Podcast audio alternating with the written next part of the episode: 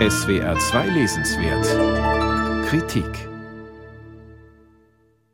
Ich, der ich all das durchgemacht habe, wovon ich schreibe, der auf 29 Kilo abgemagert war und schon einmal fast gestorben bin, habe das Recht, das, was mir geschehen ist, zu humanisieren, schrieb Imre Kertész 15 Jahre nach Kriegsende.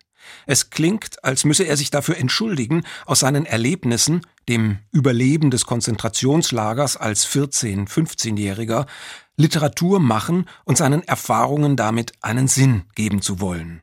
Buchenwald, Alpha und Omega aller Wahrheit in meinem Leben.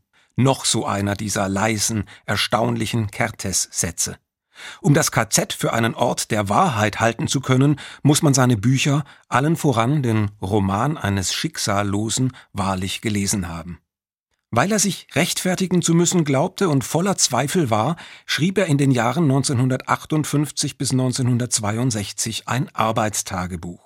Schier unglaublich, dass der Roman eines Schicksallosen, für den Kertes 2002 den Nobelpreis für Literatur erhalten würde, damals, als er daran zu arbeiten begann, für ihn eher eine Flucht bedeutete, weil er mit einem anderen Roman nach fünf Jahren nicht über ein einziges Kapitel hinausgekommen war.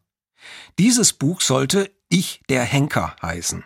Kertes imaginierte sich da in einen inhaftierten NS-Verbrecher hinein, den er aber nicht als moralisch böse, sondern als funktionalen Menschen zeigen wollte, als einen, der zu jeder Handlung bereit war, der aber in der Diktatur den eigenen Wesenskern verloren hatte.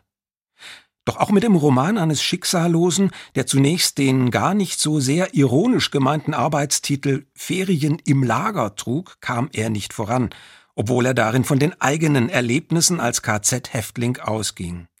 Doch so wie der NS-Verbrecher nicht einfach böse war, wollte Kertes sich selbst nicht einfach als Opfer begreifen. Funktionale Menschen waren beide, Täter und Opfer. Kertes, und darin liegt das Verstörende seines Romans, ging es um das Gefühl des Einverständnisses mit dem Schicksal. Weil die Ereignisse sich nicht ändern lassen, kann der Mensch sich ihnen nur anpassen. Roman der Anpassung war deshalb ein anderer möglicher Titel. Darin lag für Kertes die gesuchte Wahrheit.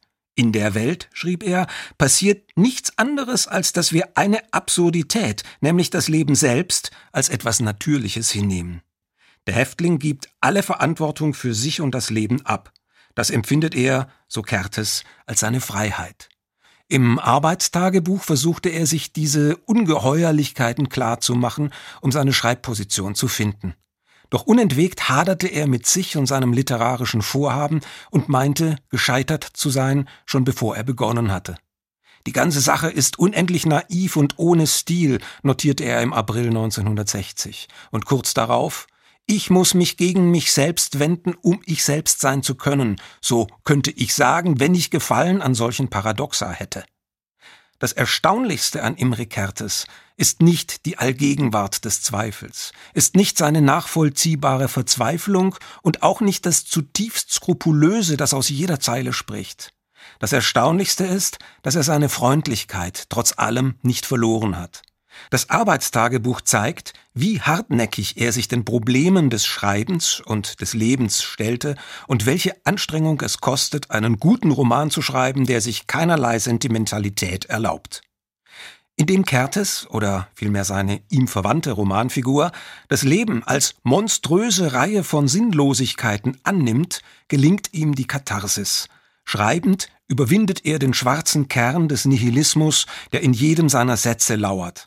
Das macht seine Literatur und dieses Arbeitstagebuch, das ständig dem eigenen Scheitern ins Auge sieht, so stark und hoffnungsvoll als Dokument der Menschlichkeit.